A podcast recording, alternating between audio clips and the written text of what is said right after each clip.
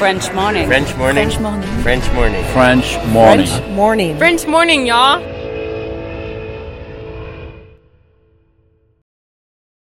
Cet épisode a reçu le soutien de la CFE. La CFE, vous connaissez? C'est la Caisse des Français de l'étranger et il s'agit d'une caisse de sécurité sociale créée en 78 pour les Français résidant hors de France. Maladie, maternité, accident du travail ou encore retraite. La CFE permet aux Français de l'étranger de continuer de bénéficier de la même protection sociale qu'en France, à l'étranger. Pour en profiter, il vous suffit d'adhérer à la CFE, peu importe votre situation, peu importe le pays dans lequel vous vivez ou dans lequel vous vous rendez, et bien entendu, peu importe la pathologie ou les circonstances, catastrophes naturelles, faits de guerre, etc. Grâce à la CFE, vous pouvez vous détendre. La Caisse des Français de l'étranger assure la continuité avec le système français de sécurité sociale lors de votre départ de France, mais aussi lors de votre retour d'expatriation, ou encore grâce à la prise en charge des frais de santé pendant vos prochaines vacances en France. Pour en savoir plus, direction cfe.fr.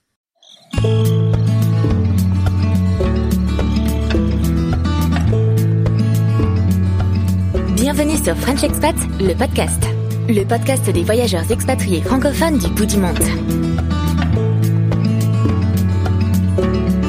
Bonjour à toutes et à tous et bienvenue dans ce tout nouvel épisode de French Expat, le podcast. Si vous écoutez le podcast, il y a de grandes chances que vous connaissiez déjà ma voix. Moi, c'est Anne Fleur, mais on ne s'est pas beaucoup vu. Euh, je vous parle donc depuis Boston, depuis mon salon. Ça ne se voit pas, mais c'est le bazar. Et je suis très heureuse de vous retrouver aujourd'hui pour lancer ce nouveau format de French Expat, le podcast. Alors, pas de panique, les interviews continuent tous les lundis. Comme vous les connaissez, on a plein plein plein de surprises euh, en rayon pour cette saison. Mais nous lançons pour la saison 2 donc une nouvelle, euh, un nouveau format qui s'appelle Les French Expats qui bougent. C'est une interview vidéo et on part à la rencontre de French expats, donc d'expats francophones un peu partout dans le monde qui bougent pour leur communauté, qui créent quelque chose de particulier. Et aujourd'hui, nous partons en Californie.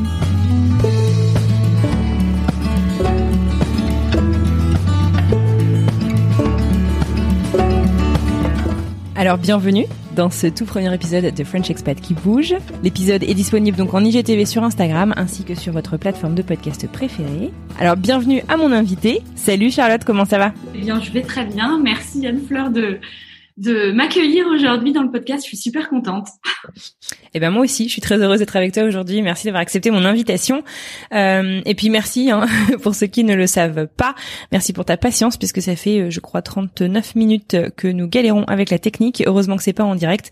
Euh, et c'est d'ailleurs pour ça qu'on a un peu renoncé au format live pour ces interviews. Alors aujourd'hui, je le disais, c'est un format un peu particulier. On va parler de tes créations, de ce que tu fais euh, dans la vie et de ce que tu t'apprêtes à faire dans quelques jours.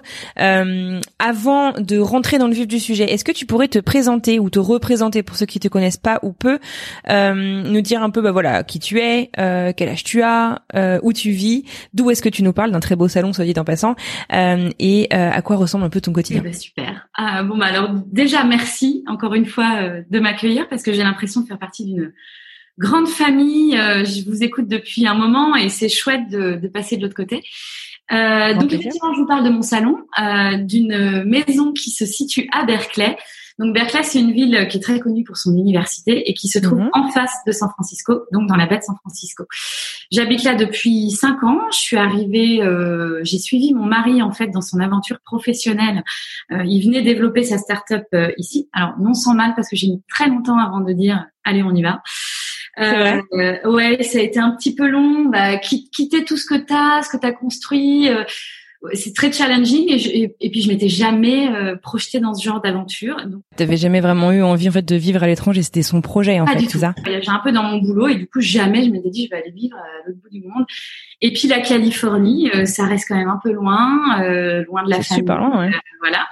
Donc c'était pas une, un choix très très simple, mais euh, que j'ai fini par euh, par faire.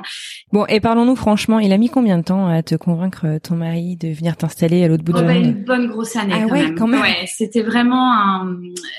Il avait envie de ça. Il savait que c'était une étape importante pour lui de son développement au niveau de sa boîte. Et du coup, il m'en parlait régulièrement. Puis je laissais un peu le truc couler. Je me disais, ça va lui passer. Et puis ça ne m'est pas passé. Et puis j'ai suivi. Et c'est vrai que voilà, quand on est euh, habitué à être indépendant, euh, euh, se gérer soi-même, se retrouver à suivre son mari, ça met dans une position qui est quand même. euh, moi, j'ai eu j'ai beaucoup lutté en fait avec ça. Euh, donc ça c'était il y a cinq ans. En quelques mots, euh, donc je vais avoir bientôt 41 ans, fin du mois d'août là. Félicitations. Euh, voilà. Et, euh, et du coup, euh, eh ben j'avais derrière moi avant d'arriver ici une carrière de journaliste. J'ai un parcours très classique. Je fais des études de lettres, une école de journalisme. Et j'étais spécialisée à la fois en télé pour des magazines de société Mhm. Et euh, j'écrivais toujours pour la presse jeunesse, principalement. Euh, et c'est vrai que du coup, bah, partir, ça voulait dire, mais bah, qu'est-ce que je vais faire là-bas? Euh, J'étais rédactrice en chef sur des émissions de télé, et puis je me voyais pas du tout dans la presse américaine. Plusieurs titres, c'est une autre manière de faire. Euh, faut maîtriser des codes culturels euh, que je ne maîtrisais absolument pas. Et du coup, euh, ben, ça demandait de se redéfinir. Donc euh, voilà, expatriation pour moi, c'était sauter un peu dans l'inconnu. c'était un gros challenge parce que ben, j'ai passé plusieurs mois à me dire mais en fait voilà j'avais repris des études de psychologie aussi en parallèle de mon boulot j'étais en région parisienne à Paris et, euh, et je me disais bon alors mes études ici, bon ça me sert à rien. Euh, mon boulot, je peux pas le transposer. Je suis dépendante de mon mari, ça va donc très très mal se passer. Je me suis quand même décidée à voir les choses un petit peu plus positivement et je trouve que euh, l'expatriation aussi, euh, le revers de cette partie-là, ça, ça, fait se poser beaucoup de questions, mais ça permet de se rencontrer aussi et de prendre le temps de euh, de se poser les bonnes questions. Qu'est-ce qu'on a, qu'est-ce qui nous motive dans le fond, qu'est-ce qu'on a envie de faire, comment on a envie d'intégrer ce qu'on sait faire à une autre culture, à, un autre environnement. Et de là, euh, ben de là, j'ai commencé par un blog euh, qui a eu un très chouette accueil. Euh, je pense que tout ce qui me réunit, en fait, tout ce qui, dans toutes les expériences que j'ai pu avoir professionnelles ou autres, euh, je pense que le fil rouge, c'est que j'adore l'humain, j'adore les gens, euh, je suis très curieuse de nature et, euh, et j'aime bien les accompagner, d'où l'aspect un peu psycho aussi. Et euh, tu vois, j'ai beaucoup travaillé pour des émissions comme ça se discute, notamment. c'est ma vie qui était sur M6 à l'époque où vraiment on donnait la parole aux gens. Il manquait ce petit côté un peu psycho, enfin connaissance en fait. et donc de là, je me suis dit, bah, ce qui pourrait allier les deux, c'est d'écrire des bouquins. Voilà, j'adore. Bah j'adore les mots, j'adore écrire. J'ai un bah très chouette accueil avec le blog. Euh, et ben pourquoi pas. Et donc l'expatriation m'a permis de, euh, on va dire, mettre euh, vraiment, euh, faire exister un rêve auquel j'avais pas vraiment pensé. Enfin, c'était là en fait, mais pas autant. J'avais toujours dit un jour j'écrirai. Mais là, je me suis dit, bah, c'est peut-être le moment de mettre mes compétences au service de, bah, de mes envies, quoi. J'ai alors, penser. Alors, la question qui me brûle les lèvres un peu là-dessus, si tu veux, c'est, euh, je voudrais qu'on s'arrête un instant sur le cheminement. Parce que tu nous racontes donc ce cheminement, tu nous racontes, bah, bien sûr, c'est l'interview en quelques secondes, tout ça. Tu donnes presque l'impression, en fait, que ça a été facile et rapide. Euh, c'est une question qui se pose énormément puisque quand on s'expatrie à deux, très, très, très souvent, la grande majorité des cas, il y en a un qui suit euh, l'autre. Euh, et c'est d'ailleurs, sociétalement, j'aime pas trop les clichés, mais c'est vrai, c'est souvent la femme qui suit l'homme.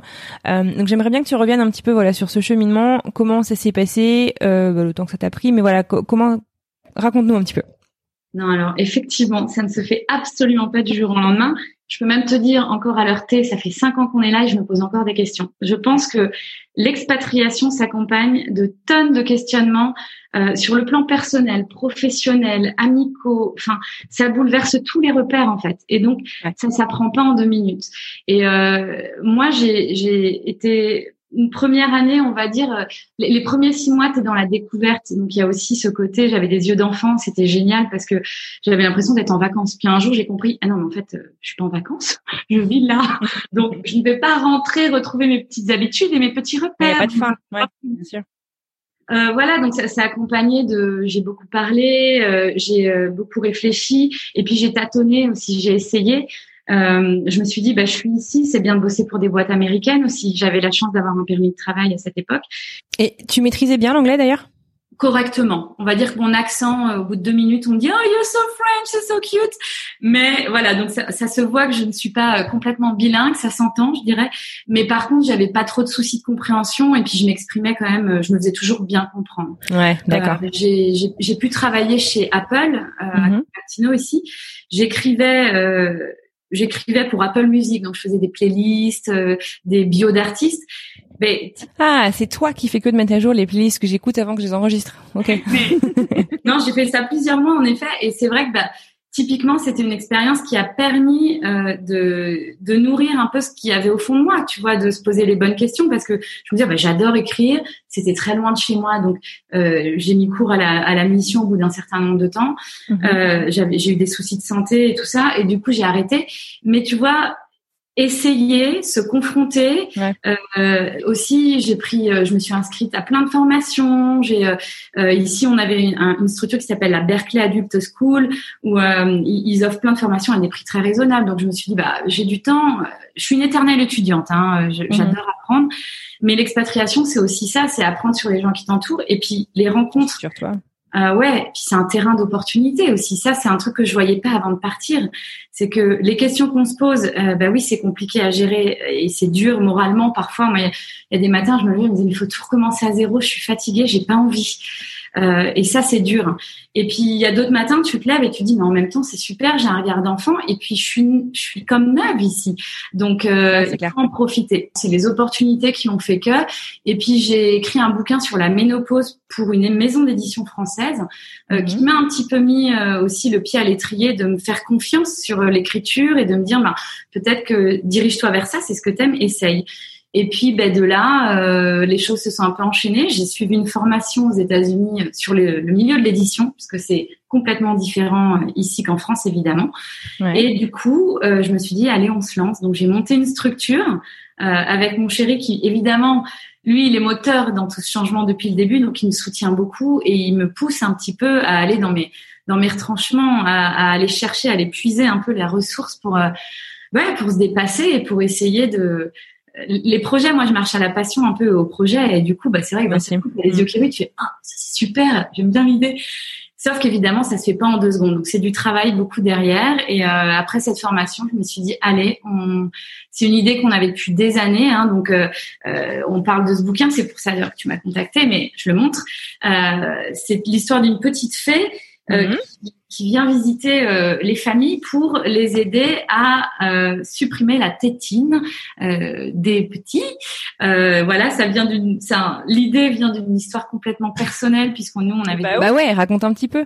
donc du coup, ce que tu me racontais, c'est que c'était lors d'un retour en France, un séjour en France, de vacances en France, je sais plus exactement. Tu peux nous raconter un petit peu. Et l'idée, en fait, t'es venue ou l'idée t'es pas venue tout de suite pour créer cet imaginaire autour de cette grande étape de la vie. Tu peux nous raconter? En fait, on est, on a des enfants qui ont adoré avoir une tétine pendant plusieurs années.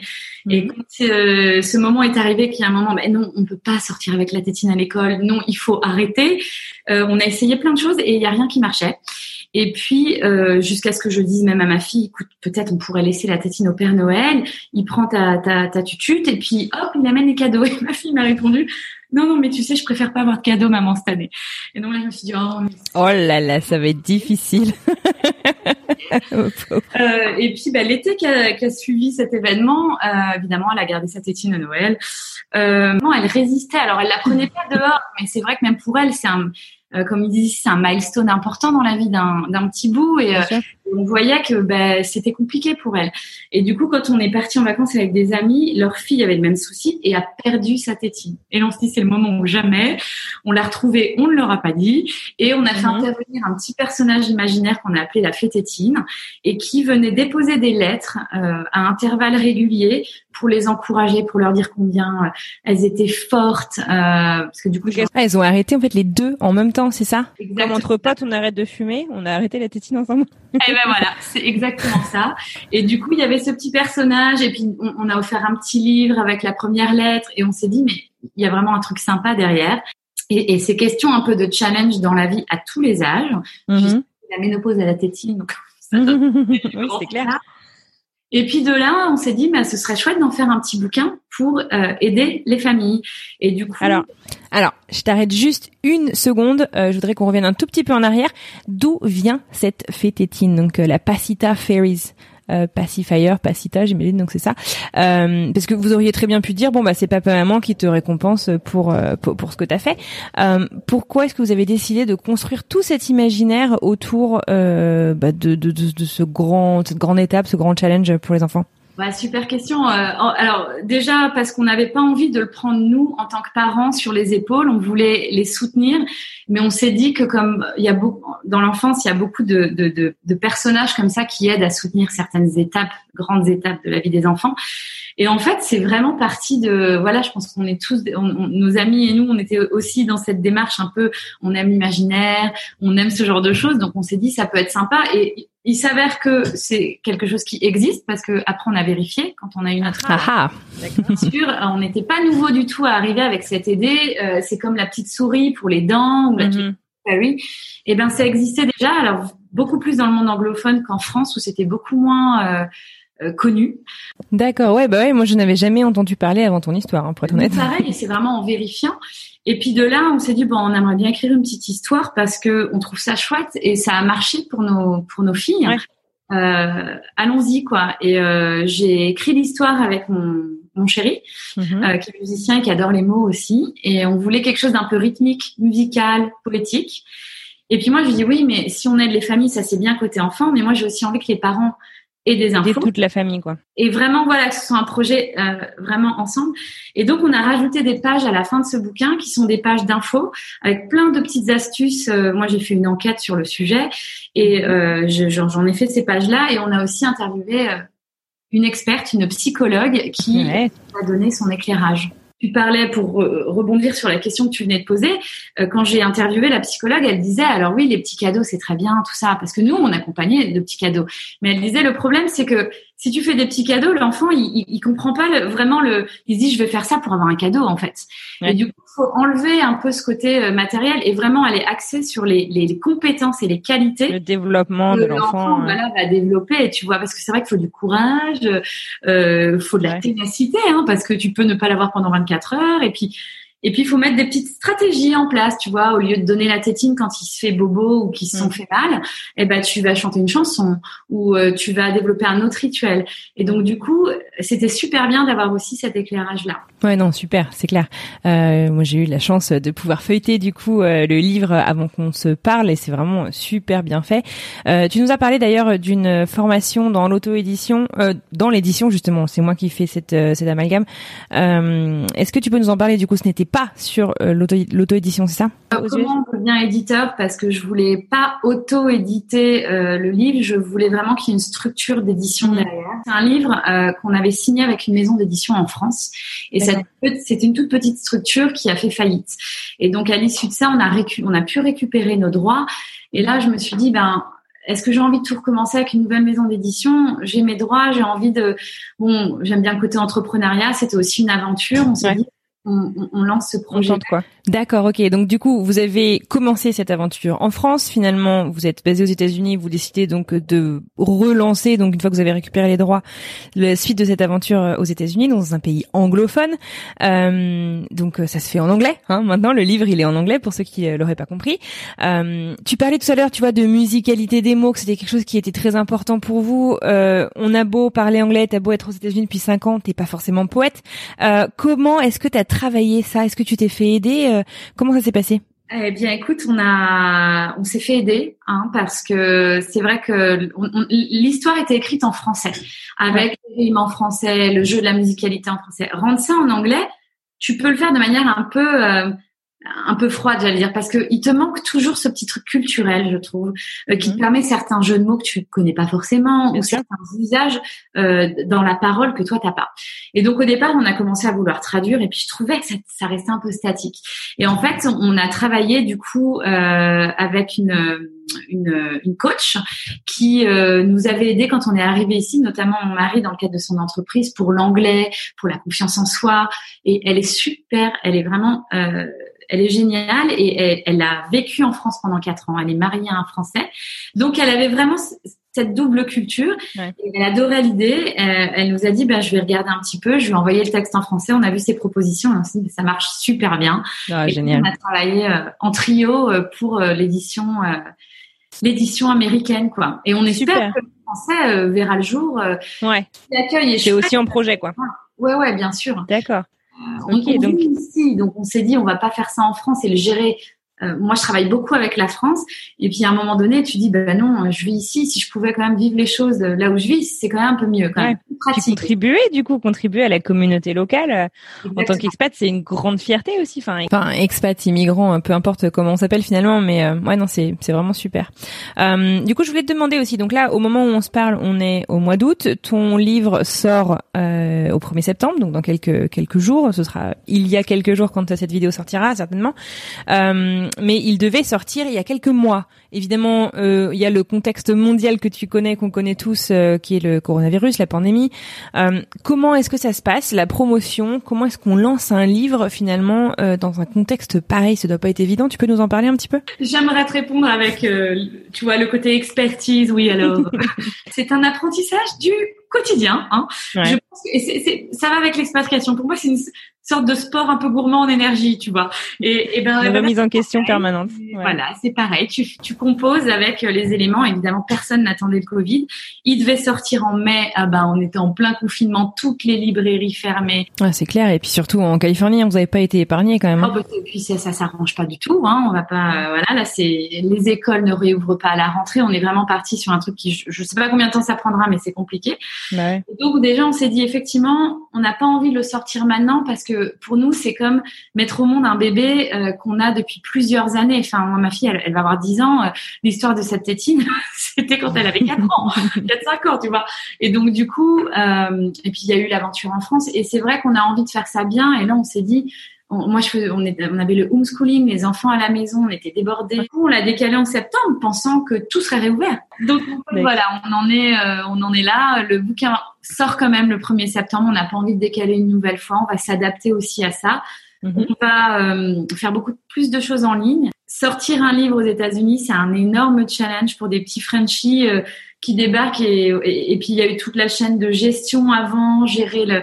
On a fait faire ça à Singapour. On voulait que ce soit fait avec du papier euh, dans des forêts responsables. Quand on, quand on se lance, on a. Euh, enfin, dans les précédentes boîtes que j'ai que j'ai montées, c'est vrai que on a souvent euh, l'ambition en fait de bien faire, mais c'est vraiment pas facile, surtout quand on se lance. Donc, quand on a bah, par définition beaucoup moins de de moyens. Tu vois, moi dans mon exemple, c'était une campagne de crowdfunding et c'était donc créer en fait euh, des récompenses, des goodies de toutes euh, sortes.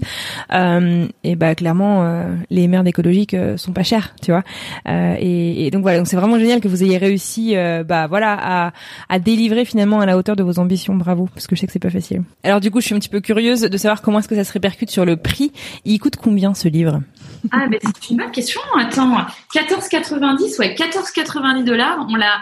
Ok on voulait pas que ce soit trop cher parce que c'est vrai que les, les livres ici, c'est d'illustrer, il fait des dessins, mais qui sont mais trop choux. C'est adorable. Ça, c'est notre petit personnage euh, qui est ici, le petit, le petit lion là, qui a une famille adorable. Et c'est vrai que voilà, il est, tu vois, un livre comme ça ici se positionnait un peu au-dessus. Mhm. C'est un premier livre, on, voulait qu'il reste accessible euh, grand nombre. Et puis, on, encore une fois, on apprend. Donc, en fait, ça se trouve, on va pas être très rentable sur ce livre. Et puis, ben, si on en fait d'autres, ce qu'on espère dans la veine de ces petites séries-là, eh ben, on montera peut-être un petit peu le prix. Est-ce que non, ça a très bien fonctionné?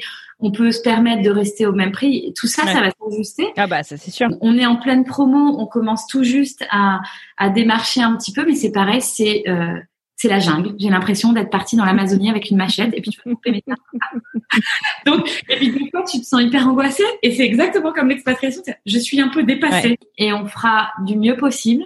Et je mhm. pense que c'est ça qui compte, c'est le faire. Euh, avoir le sentiment de l'avoir fait vraiment avec ton cœur. Tout coûte cher. Euh, faire une promo, des fois, les gens, euh, un influenceur peut te demander euh, euh plusieurs centaines de dollars pour un poste. Ah mais c'est clair. Euh, nous, on a eu même des invités, dont bien sûr je tairai le nom, qu'on avait contacté donc pour interviewer sur le podcast et qui en fait nous ont répondu en nous envoyant un devis pour 1500 dollars ou 1500 euros, je sais plus, pour pouvoir être sur le podcast, ce qui bien entendu n'était pas possible. Je découvre ça et euh, je trouve chouette. J'ai déjà euh, des, des expats qui m'ont dit, qui ont vu que je, je, travaillais là-dessus, qui m'ont envoyé des petits messages de soutien. Enfin, il y a aussi une solidarité dans notre. Alors justement, justement, je voudrais justement qu'on fasse une petite pause pour rentrer vraiment en profondeur là-dessus. la communauté expatriée en général, que ce soit de n'importe quelle nationalité d'ailleurs, est généralement très très solidaire. je me souviens, je crois que c'était Claire dans la saison 1, je crois que c'était en Malaisie avec Kuala Lumpur, qui prenait cet exemple que beaucoup avec lequel fait beaucoup euh, sont d'accord. Euh, c'est-à-dire que tu arrives en fait dans un endroit que parfois tu, tu ne connais pas du tout, euh, où tu ne connais absolument personne, et finalement en fait le simple fait de venir du même pays, les gens t'accueillent à bras grands ouverts et célèbrent en fait tes tes, tes, succès autant que finalement les les challenges les, les difficultés en fait deviennent collectives et on essaie de les adresser tous ensemble.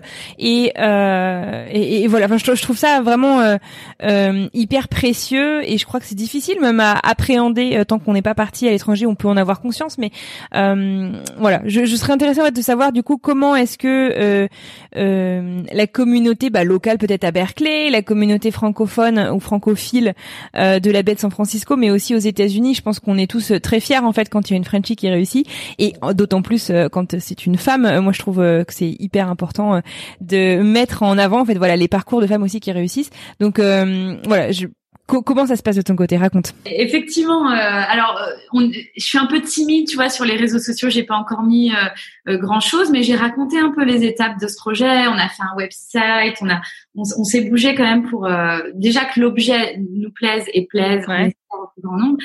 Et puis, euh, et puis t'en parles un peu. Moi, j'ai toujours été très soutenue depuis qu'on est là. C'est vrai, c'est exactement ce que tu disais. On est arrivé ici. Moi, j'ai rencontré des gens. Ça te bouscule un peu encore une fois dans tes repères, et tu te mets à parler à des gens euh, euh à qui j'aurais jamais rencontré ces personnes-là autrement en fait. Et puis il n'y a pas il y a pas les mêmes euh, jugements et c'est vrai qu'il y a cette solidarité. Moi je sais quand je me posais beaucoup de questions à l'arrivée, il y a des gens qui me disaient mais ce que tu fais sur le blog c'est hyper bien, pourquoi tu penses pas à, écrire euh, On aime bien tes photos. Alors dans, ta tête ça connecte puis c'est des gens qui te soutiennent, tu vois.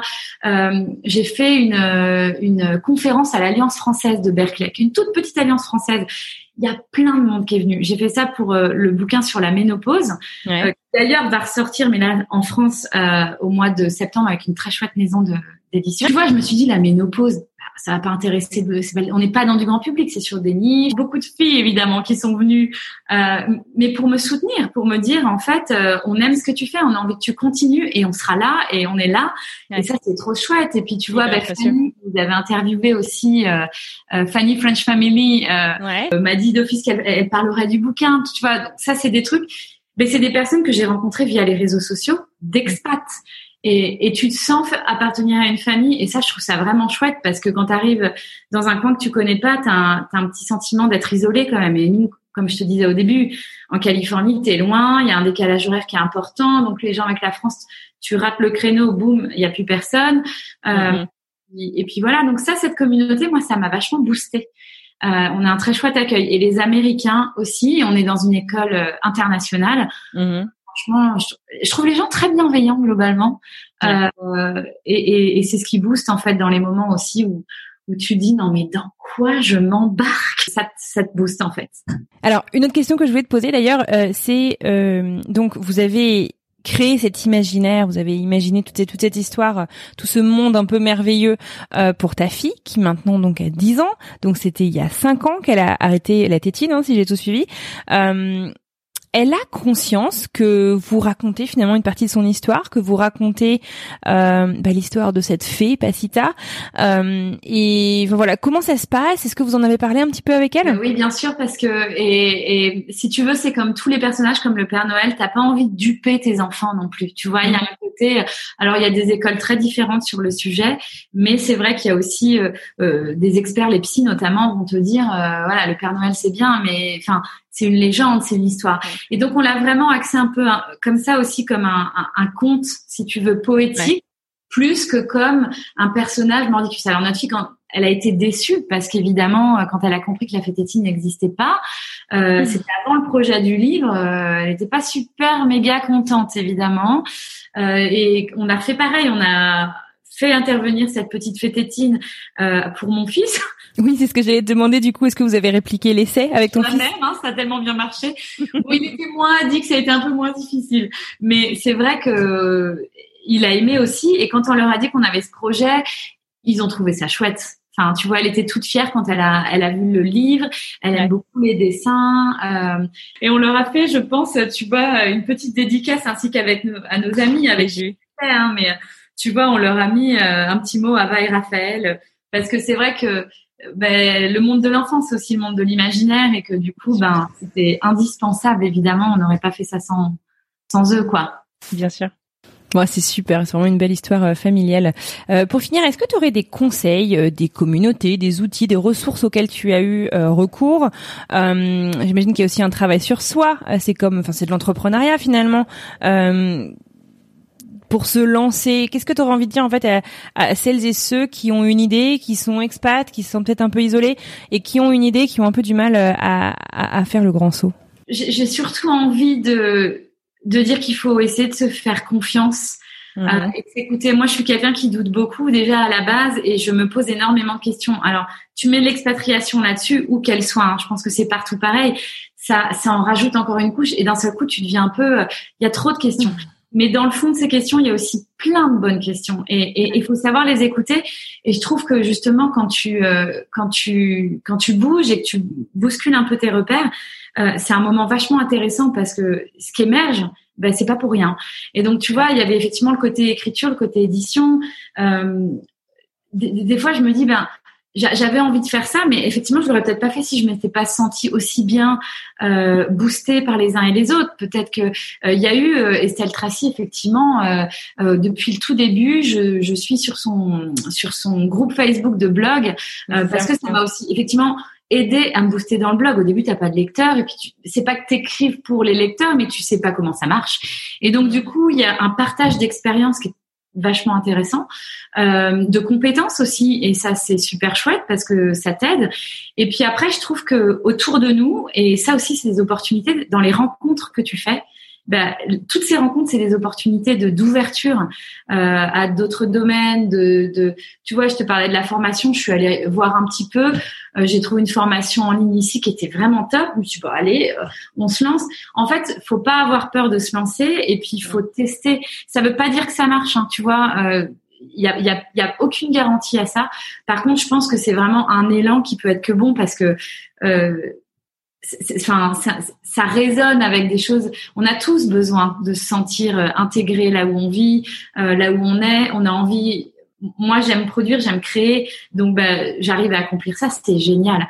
Donc après, sur les communautés, c'est c'est plutôt aller chercher, être resté hyper curieux parce que tu pas attendre que ça vienne à toi en fait, hein, finalement.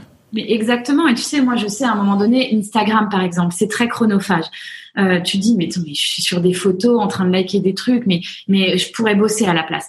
Mais en fait, ce que j'ai appris sur Instagram, c'est énorme parce que pareil, j'ai fait des rencontres, euh, j'ai vachement euh, aiguisé mon œil en photo, euh, dans mes textes, dans ce que je j'apporte. Enfin, je suis journaliste, j'aime informer, ben, j'arrive à le faire aussi par ce biais-là. Et derrière, tu as une petite communauté et, et c'est super. Bah, tu vois, là, je fais partie d'un club de lecture. Ah ben voilà, j'ai su ça sur Instagram. Ah oui, moi aussi, je crois qu'on est dans le même, celui d'Elodie. Parce que du coup, tu vois, j'aurais peut-être pas lu ce bouquin. Et puis, euh, et, ben en fait, je le lis, que j'aime ou j'aime pas, ça m'a apporté vachement. Et ben, c'est ça en fait. Toutes ces communautés-là, ouais. t'es pas obligé d'adhérer, t'es pas obligé d'aimer, mais par contre, c'est bien de rester curieux et ouvert parce que je trouve que quand t'es expat, c'est un véritable atout. Euh, tu vois des gens sur la côte est qui m'ont beaucoup aidé, euh, que je n'ai jamais rencontré. Enfin, donc c'est ça, c'est des conseils, c'est un petit mot, hein, un petit mot des fois sous un article et tu te dis oh c'est cool, je sais pas, ça, ça, te rend bien parce que tu te sens utile et puis euh, et tu te sens faire partie d'un ouais d'un club en fait. Mmh, tout à fait. Très large. Alors, pour finir, euh, bon, il y a, y a plein, plein, plein, plein de sujets euh, dans lesquels euh, j'aimerais euh, qu'on s'engage dans cette discussion. Mais c'est vrai qu'on avait dit que c'était ce format vidéo, on aimerait qu'il soit relativement court. Finalement, je suis pas sûre qu'il soit hyper, hyper court. mais du coup, pour terminer, j'aimerais bien te poser la question si tu pouvais en fait venir te chuchoter quelques mots à l'oreille il y a cinq ans, si tu pouvais aller donc parler à toi, Charlotte, d'il y a cinq ans, quels seraient, je sais pas, les conseils que tu te donnerais, des choses qui auraient peut-être pu te faire gagner du qui t'aurait peut-être, je sais pas, évité des déceptions ou qui t'aurait voilà booster un petit peu plus dans tes projets, ce serait quoi ces conseils? Le truc c'est que je trouve que les questionnements sont un peu permanents et que, comme je te disais tout à l'heure, aujourd'hui, j'ai pas toutes les réponses. Euh, c'est un apprentissage permanent. Et ça, vraiment, je le pense à plein de niveaux dans la vie. De toute façon, on, est tous là pour apprendre, donc faut vraiment rester curieux. Mais effectivement, ce que je me dirais, euh, c'est peut-être de, de voir plutôt le verre à moitié plein qu'à moitié vide. Euh, je peux avoir, et je pense que quand tu quand t'es un, un, peu créatif, ça s'accompagne aussi parfois de ça. Euh, moi, j'ai été vachement gouvernée par mes peurs, mes peurs de me lancer, euh, peur de me, faire confiance. Euh, tu vois, j'aurais peut-être peur de faire un live, enfin parce que je l'ai pas fait. Quand tu connais pas, t'es frileux. Et en fait, ben, cette frilosité, elle te bloque quelque part. Moi, j'ai perdu vachement de temps. Hmm. Euh, donc, ce que je me dirais un peu aujourd'hui, c'est plus, bah, peut-être déjà fais-toi un peu plus confiance. Fais confiance aux gens qui t'entourent et qui te boostent aussi un peu, parce que ils connaissent et s'ils te disent que ils t'encouragent à faire ça, euh, bah, écoute-les aussi un petit peu. Et ouais, fais-toi confiance un peu plus. Euh, il faut de la patience, on n'a rien tout de suite. Et tu vois, en méditation, on dit souvent, tu vois les, les, nuages qui passent là, tu sais, euh, tes pensées, et tu, tu les laisses passer, tu t'accroches pas. Ben moi, je m'accrochais comme ça. Il faut faire confiance aussi euh, à l'expatriation dans ce qu'elle peut apporter. Elle peut apporter ouais. de choses. Il faut être ouvert à ces choses-là. Faut les laisser arriver. Et du coup, moi, j'étais un peu plus euh, fermée. Au début, j'ai eu un long moment, voilà, où je me disais, mais c'est pas ici que je vais réussir à m'épanouir professionnellement. Et puis, ben, en, fait, ben, c'est ici que j'ai réussi à publier euh, avec des maisons euh, d'édition en France et puis ici à lancer un business dans l'édition. C'est complètement fou, en fait. C'est énorme, c'est clair. Et voilà, donc. Ouais, T'aurais jamais pu imaginer, en fait, qu'il y a 50 on serait arrivé là, si? Pas, et effectivement, j'aurais voulu me dire, lance-toi, n'aie pas peur. Euh, soit plus téméraire en fait. Bah, franchement, c'est une magnifique conclusion qui donne envie de se lancer, que ce soit dans un projet personnel, un projet professionnel, un projet rémunérateur ou non. Euh, c'est un message plein d'espoir. Alors merci beaucoup, Charlotte. Je vais juste rajouter un petit mot, c'est que euh, on l'a dit, on fait partie de la même communauté et du coup, ça, ça me ferait très plaisir de faire gagner le livre. Alors justement, j'allais y venir et je te remercie de m'y faire penser. Donc un immense merci de proposer de faire gagner cinq livres, pas moins que ça euh, à nos auditeurs partout dans le monde. Alors c'est euh, un des premiers, une des premières originalités, je dirais, de ce concours, c'est que le concours n'est pas du tout limité de manière géographique. Le livre est donc en anglais.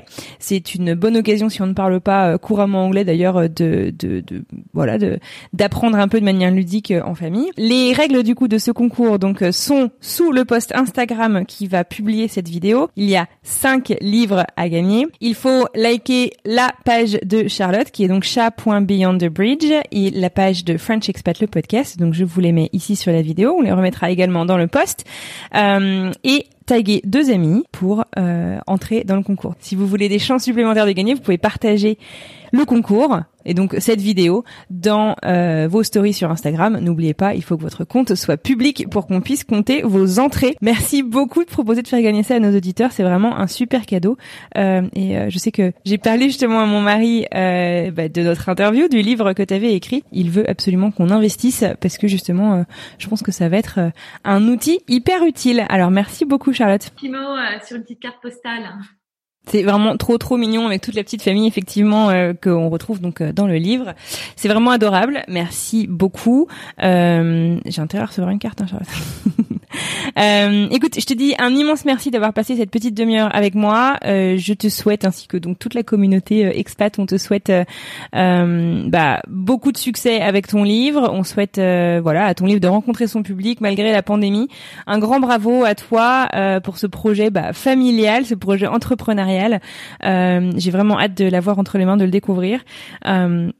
On aura beaucoup de plaisir donc à suivre la suite de tes aventures. Si on veut donc, euh, on peut tout de suite se rendre sur ta page Instagram chat.beyondthebridge. À nouveau, toutes les infos seront dans les notes du podcast ainsi que dans la description euh, de la vidéo. Euh, je te souhaite donc un bel été en attendant la rentrée et puis une bonne journée. À bientôt. Merci beaucoup. Hein. Merci beaucoup pour cette plateforme d'expression, de m'avoir invité. Je suis hyper contente et puis bah, j'espère que pour ceux qui auront le livre entre les mains, il vous plaira. À bientôt. À.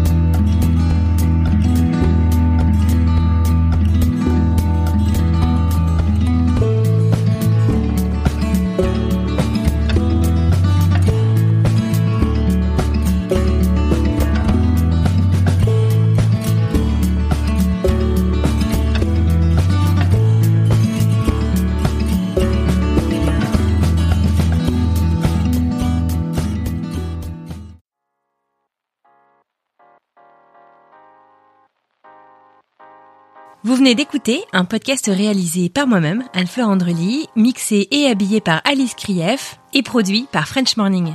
French Expat n'est pas le seul podcast de French Morning. Pour retrouver tous les podcasts du groupe, rendez-vous sur frenchmorning.com slash podcast.